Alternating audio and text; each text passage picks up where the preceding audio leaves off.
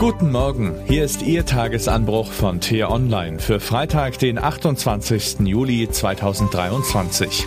Was heute wichtig ist. Trotz Reisechaos, es ist nicht schwer, den heutigen Freitag unbeschadet zu überstehen. Geschrieben von T-Online-Chefredakteur Florian Harms. Unter Mikrofon ist heute Axel Bäumling. Überall in unserem schönen, aber manchmal ganz schön stressigen Land sehnen sich Menschen nach Erholung, Ruhe, Abwechslung vom Alltag. Viele sind schon mittendrin in der Entspannung, der Rest folgt ab heute. Die Bayern haben an diesem Freitag ihren letzten Schultag, ab heute sind dann alle Bundesländer im Ferienmodus.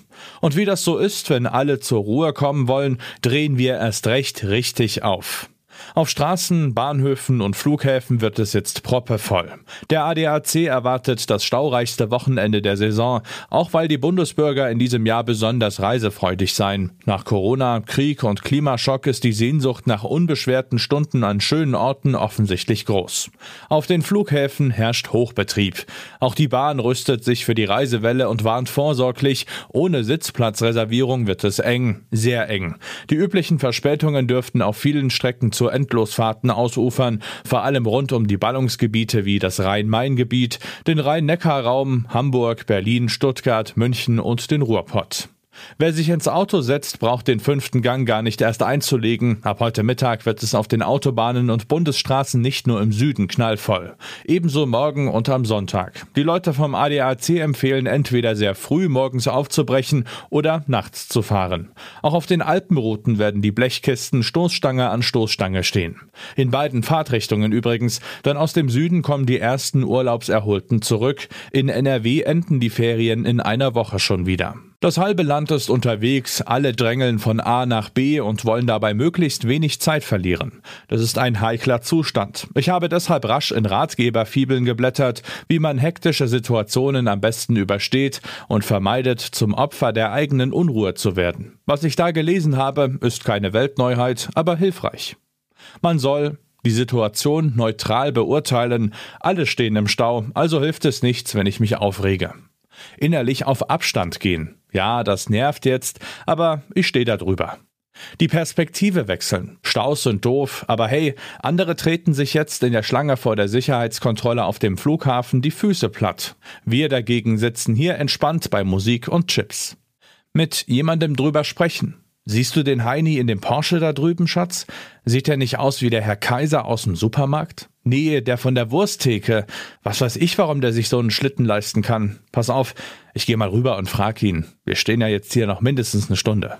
Und der beste Tipp von allen, gute Musik hören, entspannen und den Moment genießen. Wann bekommt man schon mal die Gelegenheit, sich voll und ganz dem Ohrenschmaus hinzugeben? Eben. Was heute wichtig ist. Heute rückt die AfD schon wieder in den Fokus, denn sie kommt in Magdeburg zum Bundesparteitag zusammen. Sucht man auf der Tagesordnung nach politischen Inhalten, findet sich, wie so oft bei dieser sogenannten Alternative, erstmal nichts.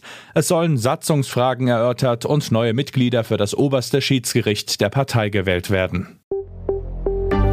Aufschlussreicher wird womöglich der Samstag, wenn die AfD damit beginnen will, ihre Kandidaten für die Europawahl 2024 aufzustellen. Als aussichtsreicher Bewerber um die Spitzenkandidatur für Brüssel gilt Maximilian Krah, der seit 2019 für die EU-Gegner im Europaparlament sitzt, derzeit allerdings wegen Betrugsvorwürfen aus seiner Fraktion suspendiert ist.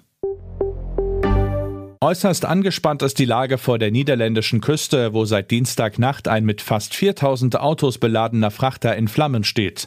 Sollte das 200 Meter lange Schiff sinken oder brechen, sollten Öl und Autos ins Wasser geraten, würde die Küste und das Wattenmeer verseucht. Bislang war es unmöglich, den Frachter wegzuziehen. Insofern ist es denkbar, dass die Küstenwache zu dem Schluss kommt, das Schiff vollständig ausbrennen zu lassen und erst danach zu bergen. Das allerdings könnte Wochen dauern. Und was ich Ihnen heute insbesondere empfehle, bei uns nachzulesen, Bundeswehrsoldaten plündern Wohnungen von Deutschen, um der Ukraine zu helfen? Ein offenbar aus Russland stammendes Propagandavideo verbreitet sich rasant, berichtet unser Rechercheur Lars Wienand. Den Link dazu finden Sie in den Show Notes und alle anderen Nachrichten gibt es auf t-online.de oder in unserer App. Das war der T-Online Tagesanbruch, produziert vom Podcast Radio Detektor FM. Am Wochenende blicken wir im Podcast Diskussionsstoff auf das Thema künstliche Intelligenz und inwieweit zum Beispiel KI-gesteuerte Kriegssoftware unser Leben verändern kann. Die Folge finden Sie überall, wo es Podcasts gibt. Vielen Dank fürs Zuhören und Tschüss.